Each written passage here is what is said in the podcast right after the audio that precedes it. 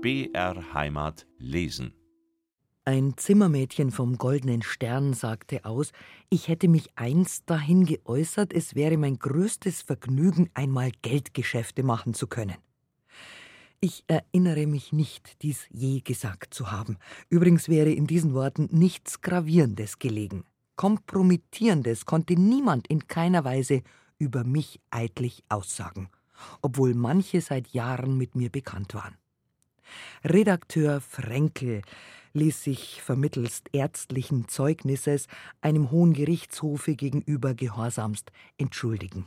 Der Arme war plötzlich von einem Leiden befallen und gelobte nachträglich zu erscheinen, sofern das Leiden sich bessere. Jedoch dauerte dieses mathematisch genau ebenso lange als meine Verhandlung. Kaum war meine Verhandlung vorbei, so manches bekannt geworden, was Frenkels Gehörwerkzeugen unangenehm genug geklungen haben mag, da fand es der geistreiche Stadtfrau Basenverfertiger für gut, für eine kleine Weile der Münchner Gesellschaft seinen werten Anblick zu entziehen, indem er eine Zeit lang auf Reisen ging. In seinen früheren Verhören hatte Frenkel angegeben, ich hätte von besonderen Quellen ihm gegenüber gesprochen. Diese Angabe war unwahr und entsprang nur einem in den Hirnkästen meiner Bediensteten herumspukenden Gerüchte. Wohlgeboren Herr Reisig. Während der Zeit meiner Verhandlung abwesend, hat man gleich nach Beendigung meiner Verhandlung am Fenster seines Hauses gesehen, wie er in höchster Gemütlichkeit eine Zigarre schmauchte. Auch Napoleon Homulatsch, ehrenwerten Angedenkens, konnte das Licht der Öffentlichkeit im Gerichtssaale nicht vertragen, weshalb seine früheren unbeeidigten Aussagen verlesen wurden. Hieran habe ich zu berichten, dass er nicht 350, sondern 250 Gulden monatlich erhielt, dass er nicht Kassier, sondern Auszahler bei mir war und ferner erkläre ich es für unwahr, dass ich ihm die Mitteilung gemacht habe, ich hätte mit einem österreichischen Erzherzog ein Geschäft gemacht, wobei ich hunderttausend Gulden profitierte. Richtig ist nur, dass mir ein derartiges Geschäft durch eine Mittelsperson angeboten wurde. Ich lehnte jedoch aus besonderen Gründen ab. Mein früherer Bediensteter Schifferl gefiel sich wiederum in der unwahren Angabe, dass ich vorgegeben habe, ich sei reich und besitze geheime Hilfsquellen. Ich bezeichnete diese Angabe meiner Entrüstung freien Lauf lassend als eine Lüge, so dass der Präsident mich des letzteren Ausdruckes halber zur Ordnung verwies.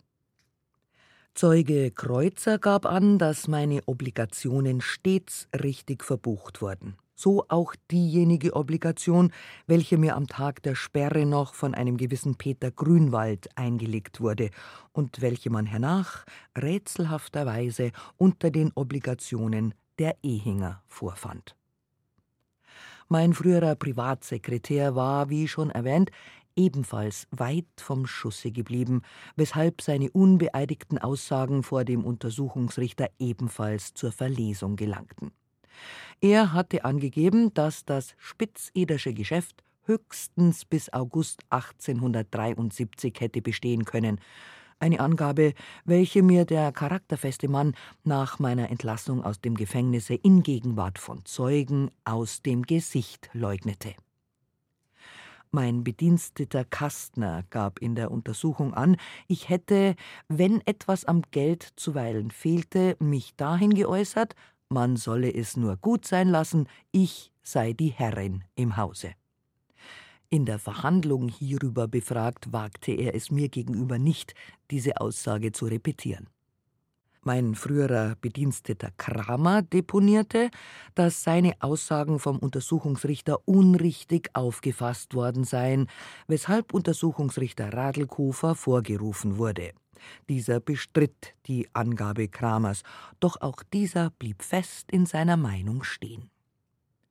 Prokuraführer Reuschel, welcher als Sachverständiger schon mit der Gerichtskommission bei der Sperrung anwesend gewesen ist, war als solcher auch in die Verhandlung vorgeladen. Er kam längere Zeit mit meinem Verteidiger in Erörterung, ob ich ein kaufmännisches Geschäft gehabt habe oder nicht bis der Verteidiger die Frage aufwarf, ob es ein Handelsgeschäft sei, wenn man Obligationen als Darlehen aufnehme und im Schrank liegen lasse. Reuschel musste dies verneinen. Ferner soll letzterer, wie ich aus Zeitungsberichten ersehen habe, in der Verhandlung die Äußerung getan haben, der einzige Unterschied zwischen einem Kaufmannsgeschäft und dem Spitzedergeschäft sei darin zu erblicken, dass ersteres auf solider Grundlage, letzteres aber auf Schwindel beruhe. Diese in den Zeitungen gebrachte Äußerung wurde in der Verhandlung jedoch gar nicht gemacht.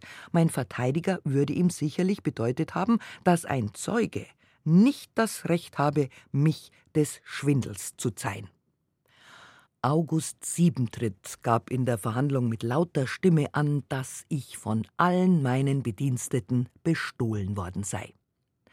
Babette Stangl, Köchin bei General Bösenegger, nicht bei mir, wie in der Allgemeinen Zeitung berichtet wurde, sagte aus, dass die Leute mich oft kniefällig um die Annahme ihrer Gelder gebeten hätten und dass in meinem Hause die Artikel der neuesten Nachrichten angeklebt waren, um die Leute durch den Augenschein von den wider mich in Szene gesetzten Angriffen in Kenntnis zu setzen. Nun kam eine höchst interessante Szene in den Zeugenvernehmungen vor. Bezirkskommissar Niederreiter konstatierte nämlich auf seinen Eid hin, dass er vom Polizeiassessor Pfister beauftragt worden sei, sich der Leute, welche fällige oder unfällige Wechsel hätten, anzunehmen und dieselben zum Advokaten Berghofer zu schicken, damit sie zu ihrem Geld kämen. Der auf Antrag meines Verteidigers ebenfalls hierüber vernommene Polizeiassessor Pfister konstatierte auf seinen Eid hin, dass er dem Bezirkskommissär Niederreiter keinen Auftrag zur Abnahme der Wechsel gegeben habe und erklärte den Kontrast zwischen den beiden Aussagen damit, dass er bemerkte, Niederreiter trage vor Richtern eine gewisse Ängstlichkeit. Niederreiter stand allerdings in Verlegenheit da, so dass ich mich über das Benehmen dieses sonst so energisch auftretenden Polizeibeamten nicht genug wundern konnte.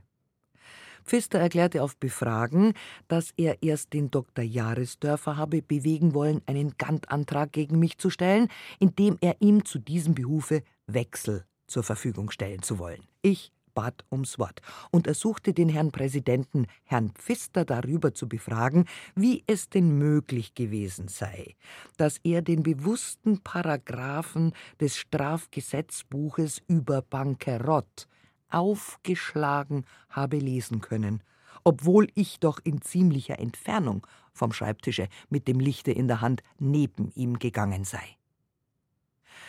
Dr. Jahresdörfer wurde nun auf Antrag meines Verteidigers als Zeuge vorgerufen und er konstatierte, dass Assessor Pfister zu ihm gekommen sei mit der Bemerkung, es müsse dieser Dachauer Bank ein Ende gemacht werden und zu einem Gantauftrage habe er auch schon Wechsel in Händen. Er, Dr. Jahresdörfer, sei hingegen der Meinung gewesen, dass, solange die Spitzeder ihren Zahlungen nachkomme, ein gerichtliches Einschreiten rein unmöglich sei. Der Zeuge glaubte nicht, dass die Gesetze das gestatten, was bei mir geschehen, nämlich, dass plötzlich eine Kommission samt Untersuchungsrichter ins Haus kommen dürfe. Auch hätte er einen Gantantrag als nicht im Interesse der Gläubiger befunden, sondern im Gegenteil als Benachteiligung derselben und aus diesem Grunde habe er dem Verlangen des Polizeiassessors nicht entsprochen. In der Folge zeigte es sich auch, wie richtig die Ansicht dieses renommiertesten aller Münchner Anwälte gewesen war. Ferner gab er an, dass Adeli Spitzeder im Laufe des Sommers bei ihm indirekt anfragen ließ, ob er nicht sie am Handelsgericht vertreten wolle, doch hätte er eine zivilrechtliche Vertretung abgelehnt, mit dem Bemerken, nur eine Vertretung in der Strafrechtspflege annehmen zu wollen. In der Tat hatte ich seinerzeit, ehe ich Kammeregger mit meiner Vertretung am Handelsgerichte beauftragte, eine desfallsige Anfrage bei Dr. Jahresdörfer indirekt anbringen lassen. Mein Verteidiger sowohl als die Vertreter meiner Mitangeklagten zeigten sich über die Aussagen dieses Zeugen sehr erfreut. Gerichtsvollzieher Eichhammer konstatierte, dass er die von ihm präsentierten Wechsel stets prompt ausbezahlt erhalten habe. Was die 13.000 Gulden unfälliger Wechsel betraf, deren halber ich gestürzt wurde, so erklärte er dieselben nur im Auftrage des Advokaten Berghofer präsentiert zu haben. Auch habe er zu der Adele Spitzeder gesagt, dass, wenn sie diese unfälligen Wechsel auch bezahle, er doch immer wieder mit neuen Wechseln kommen werde, gleich viel, ob sie fällig seien oder nicht. Marie Sauer, eine von den Besitzerinnen der unfälligen Wechsel, welche mir am 12. November präsentiert wurden, gab an, von dem Polizeikommissär Niederreiter im Gasthaus zum Wilhelm Tell befragt worden zu sein, ob sie keine Wechsel von mir habe, und wenn dies der Fall sei, so möge sie ihm dieselben geben. Niederreiter habe erklärt, für die Bezahlung sorgen zu wollen und der ebenfalls anwesende Gendarm Gabriel habe zur Zeugin gesagt, sie dürfe die Wechsel diesem Herrn wohl anvertrauen. Die Zeugin erzählt weiter in sehr entrüstetem Tone, dass sie jedoch ihr Geld auf der Polizei nicht erhalten habe, sondern zu Advokat Berghofer geschickt worden sei, wo sie erst recht bis jetzt nichts bekommen, da Berghofer mit den auf diese Weise erlangten unfälligen Wechsel einen Gantantrag gestellt und infolgedessen die Sperre bei mir eintrat. Dasselbe sagte die Zeugin Menhard aus. Sie alle, die ihre Wechsel hergegeben zu einer Zeit, wo bei mir alles prompt ausbezahlt wurde, hatten das Nachsehen bezüglich eines großen Teiles ihrer Forderung.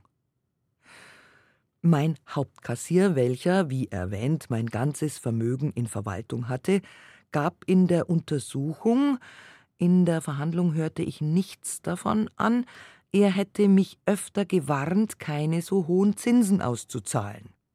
Dies erkläre ich einfach für eine Unwahrheit. Nebenbei bemerkt bestätigte er auch meine Frage, dass er mir nicht immer Pakete zu 50.000 Gulden, sondern zeitweise auch geringere Summen gebracht habe. Eine alte Frau wurde wie andere Zeuginnen befragt, ob ich und die Ehinger uns oft geküsst hätten, und es erregte einen wahren Sturm von Heiterkeit, als sie mit verklärtem Gesichte die Antwort gab Mich hat sie auch geküsst. Auch ich konnte mich bei dieser drastischen Antwort, trotz meiner ernsten Situation, eines kleinen Lächelns nicht erwehren. Dieselbe Heiterkeit erregte es, als mein ehemaliger Hausmeister Jakob Weber auf die Frage, ob bei mir fein gespeist worden sei, die trockene Antwort erteilte: Ich hab nicht mitgessen. Gelegentlich der Sperrung soll Rosa Ehinger zu diesem Weber gesagt haben: Helfen Sie uns etwas zu retten. Jedoch hierauf die Antwort erhalten haben: Mein Fräulein, ich mag nicht ins Zuchthaus. Diese Bitte Rosas galt wohl nur ihrem Eigentum, das sie in Sicherheit bringen wollte. Wie schon mehrfach erwähnt, geschah dieses aber ohne mein Wissen und Willen. Der Angabe Betty Winters, dass ich, nachdem ich nach Entfernung der Gerichtskommission vor Alteration krank auf dem Bette lag, zu ihr gesagt haben soll, sie möge der Rosa, dieser armen Haut, doch die mir geliehenen 8000 Gulden retten helfen, damit sie nicht um alles käme, trat ich mit gerechter Entrüstung entgegen, und Betty Winter konnte keine Erwiderung geben. Ich wurde vom Präsidenten hierauf wiederum zur Ordnung gerufen. Der Staatsanwalt äußerte sich in seinem Plädoyer, er werde niemals den Ausdruck des Gesichtes dieser armen Frau auf meine Zurechtweisung hin vergessen. Anna Jordan, mein früheres Stubenmädchen, gab steif und fest an, sie hätte die hundert Gulden, welche man bei ihr gefunden, nach der Sperrung von mir geschenkt erhalten. Es war rein zum Verrücktwerden. Sofort schnellte ich in die Höhe und gab energisch zur Antwort, dass dieses Geld ganz einfach gestohlen worden sei. Selbstverständlich erfolgte wieder der Ordnungsruf von Seiten des Präsidenten. Es war dieselbe Anna Jordan, welche seinerzeit bei der Anwesenheit der Gerichtskommission mir den Feigenrat ins Ohr flüsterte, ich möchte mich ohnmächtig stellen, worauf ich sie unwillig von mir stieß. Bezirksgerichtsrat Scharrer konstatierte, dass eine Beiseiteschaffung von Wertpapieren oder ein Auftrag von meiner Seite an Jakob Nebel etwas beiseite zu schaffen in Gegenwart der Kommission unmöglich gewesen sei. Ferner gab er an, dass Adele Spitzeder sich bereit erklärt habe, dass, wenn es sein müsse, sie auch die unfälligen Wechsel bezahlen würde. Die verlesenen Angaben des Redakteurs Frenkel dass er mir wiederholt gute Ratschläge gegeben, dass ich ferner von geheimnisvollen Unterstützungen, die meinen Fall unmöglich machen sollten, ihm gegenüber gesprochen haben sollte, erklärte ich für total erfunden. Es ist dies derselbe Fränkel, welcher mir seinerzeit den Rat erteilte, durchzubrennen und sich sogar erbot, mein Begleiter zu sein, wenn ich ihm zehntausend Gulden geben wolle. Dieser Vorschlag ärgerte mich, wie schon früher erwähnt, und ich gab ihm meine Verachtung in so unzweideutiger Weise zu erkennen, dass er mir ein Drohgedicht ins Haus schicken zu müssen glaubte. Über Fränkel und Jochner habe ich denn auch in der Verhandlung mit meiner Meinung durchaus nicht hinter dem Berg gehalten. Nun trat mein guter Freund Napoleon Vecchioni als Zeuge ein. Er sprach unter anderem von einem Bestechungsversuche, der bei ihm gemacht worden sei, von den Prügeln oder Attentaten, wie er es nannte, welche auf ihn gemacht worden seien, wurde aber vom Präsidenten mit der sehr richtigen Bemerkung unterbrochen, dass dies nicht hierher gehöre. Bezüglich des Bestechungsversuches erwiderte ich, dass ich nie einen solchen, weder direkt noch indirekt bei ihm machen ließ. Napoleon Vecchioni entgegnete hierauf, es sei einmal eine Frauensperson namens Weigenthaler mit 2000 Gulden in der Tasche bei seiner Schwester gewesen. Ich kann mir dieses heute noch nicht erklären.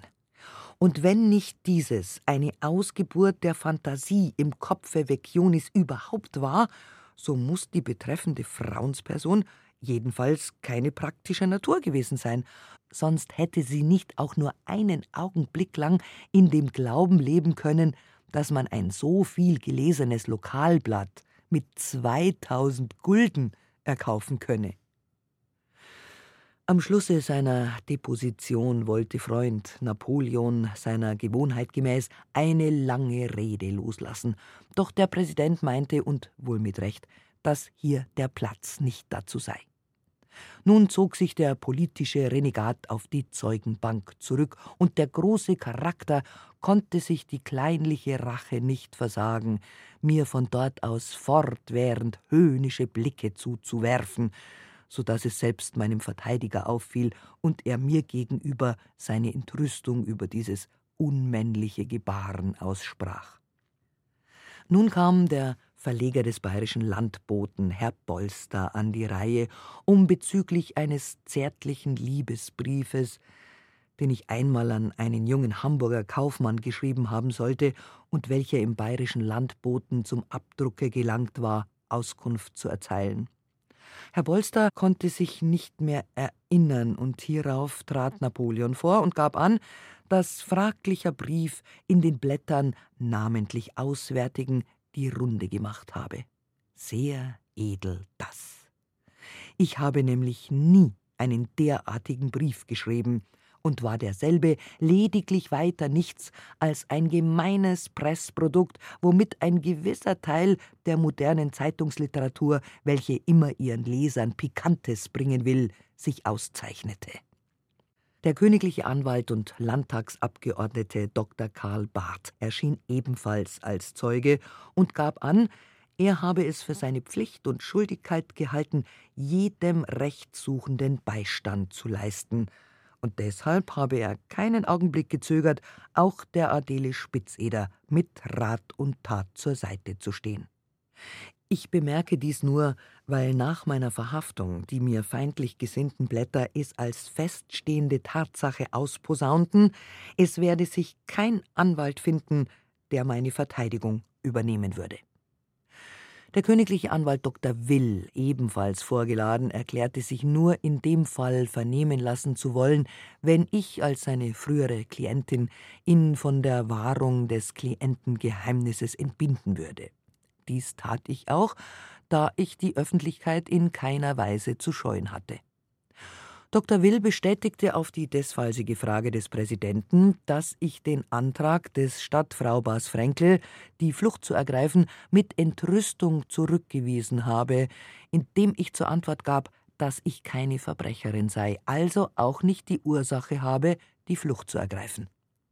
Ferner gab Dr. Will noch Aufklärung über seine Vertretung meiner Person und Sache in Leipzig am obersten Handelsgerichte.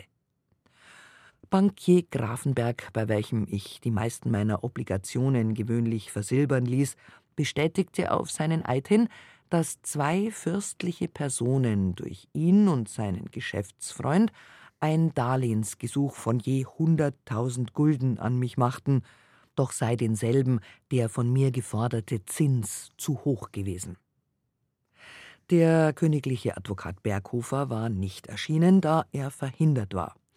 Auf die Verlesung der Aussage des königlichen Advokaten Hettersdorf wurde verzichtet. Derselbe hatte eine Urlaubsreise angetreten und war ihm deshalb die Zeugenvorladung nicht zugegangen. Theophil Bösel, der Redakteur des Freien Landesboten, konstatierte auf Befragen meines Verteidigers, ob ich ihm jemals Auftrag gegeben habe, zu meinen Gunsten Lobhudeleien in sein Blatt aufzunehmen, dass dies nie der Fall gewesen sei. Mehrere Gerichtsvollzieher deponierten sodann noch, dass die von ihnen präsentierten Wechsel von mir stets prompt eingelöst wurden, selbst am Tage der Sperre noch. Mehrere Gendarmen vom Lande wurden dann vernommen über die Ausgaben, welche ich bei meinen Landpartien gemacht hatte. Einer derselben zog sogar einen Zettel hervor, auf dem jeder Bissen notiert stand, den wir verzehrt hatten, was vom ganzen Auditorium mit Gelächter aufgenommen wurde. Auch ich musste lächeln, sagte aber dem Präsidenten, dass ich mich nicht erinnere, jemals bei dem Verfasser dieses Artikels zu Gaste gewesen zu sein. Allerdings sei ich meistens überfordert worden, und nicht selten habe ich bei meiner Ankunft in den Restaurationen auf dem Lande die Worte in meinem Ohr vernommen Die Spitzider kommt, die Kundschuh zäun. Der königliche Advokat Kammerecker gab Auskunft über seine Vertretung meiner Person beim Handelsgerichte.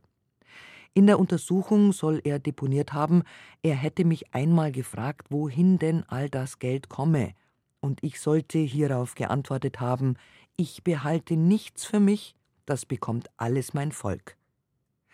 Ich erinnere mich dieser Äußerung nicht, und wenn ich sie jemals gemacht habe, so ist jedenfalls das richtig, dass ich für mich nichts reservierte, sondern alles, was die Diebe in meinem Hause übrig gelassen, und es betrug immer noch Millionen, meinen Gläubigern zurückließ. Zeuge Jouvin bestätigte, dass ganze Stöße von Bittschriften bei mir einliefen und dass ich für die Armen außerordentlich viel getan. Ferner konstatierte er, dass es bei mir Übung war, die Auszahlung der Kapitalien stets so lange fortdauern zu lassen, bis niemand mehr da war. Während ich oft die Leute, welche Geld bringen wollten, hundertweise aus dem Haus förmlich hinausjagen ließ, ließ ich besonders während der Stürme nachweislich den ganzen Tag hindurch, oft bis in die Nacht hinein, die zurückgeforderten Kapitalien, ob fällig oder nicht, auszahlen bei Zeuge Gröbmeier, der, wie schon gemeldet, wegen an mir begangenen Diamanten- und Obligationendiebstahls zu mehrjähriger Gefängnisstrafe verurteilt wurde, habe ich zu erwähnen, dass er auf die Frage, ob ich gerne Likör getrunken hätte, mit einem kräftigen Ja erwiderte. Denn, setzte der Schlaukopf hinzu, der Wein sei mir zu schlecht gewesen. Hierauf erhob ich mich und ersuchte den Präsidenten, er möchte doch diesen Gröbmeier befragen, wie viel Likör ich denn getrunken habe. Die Auskunft des Zeugen lautete in der Früh nach dem Kaffee ein ganz kleines Gläsiken und abends vor dem Schlafengehen wieder ein Gläsiken, sonst nichts als lauter Wasser. Hierauf wurden Fragen gestellt nach dem Verhältnis, welches zwischen mir und Emilie Branitzka bestanden haben sollte, und ob es nicht zwischen uns einmal zur Nachtzeit zu einem Streite gekommen sei. Die Antwort lautete Ja, sie waren gut zusammen, doch haben sie sich manchmal gekriegt. Auf die Frage, aus welchem Grunde, äußerte Gröbmeier, ja, das weiß ich nicht, ich hab's auch nicht verstanden, denn sie haben Französisch miteinander geredet. Meine Köchin Brauneis bestätigte, dass ich äußerst einfach gelebt und täglich mit 36 Kreuzern zu erhalten gewesen wäre. Sie gab Auskunft über die Küchenausgaben, und zwar beliefen sich dieselben täglich auf 15 bis 20 Gulden. Wahrlich nicht zu viel, wenn man bedenkt, dass meine Bediensteten dazumal im Hause speisten. Dass ich manchmal so frei war, Fische, Geflügel und sogenannte Delikatessen zu genießen, wird mir wohl niemand zum Verbrechen anrechnen. Überdies ließ ich solche weniger für mich als für Gäste, die bei mir speisten, anrichten, und doch geschah auch dies nur an Sonn- und Feiertagen. Das Wildbrett, welches hie und da auf meinen Tisch kam und welches auch erwähnt wurde, kam mich gewöhnlich sehr billig zu stehen, denn ich bekam sehr oft ganze Rehböcke geschenkt. Herr Heinrich Zeitler, mein Häuseradministrator, bestätigte, dass ich willens war, vom Neujahr 1873 an den Zinsfuß herabzusetzen. Zeugin Rottheim deponierte, dass ich meine Brillanten bei ihr gekauft habe und dass die Münchner Geschäftsleute außerordentlich viel an mir profitiert hätten. Sogar meiner Schlafröcke geschah Erwähnung, und es wurde eine Zeugin befragt, ob und zu welchem Wert sie mir welche vermittelt habe. Die Zeugin bejahte und taxierte per Schlafrock zu 25 bis 30 Gulden. In Seide und Sammet, wie es die Damenwelt doch sonst zu tun pflegt, ging ich nie, sondern meistens in Schlafröcken.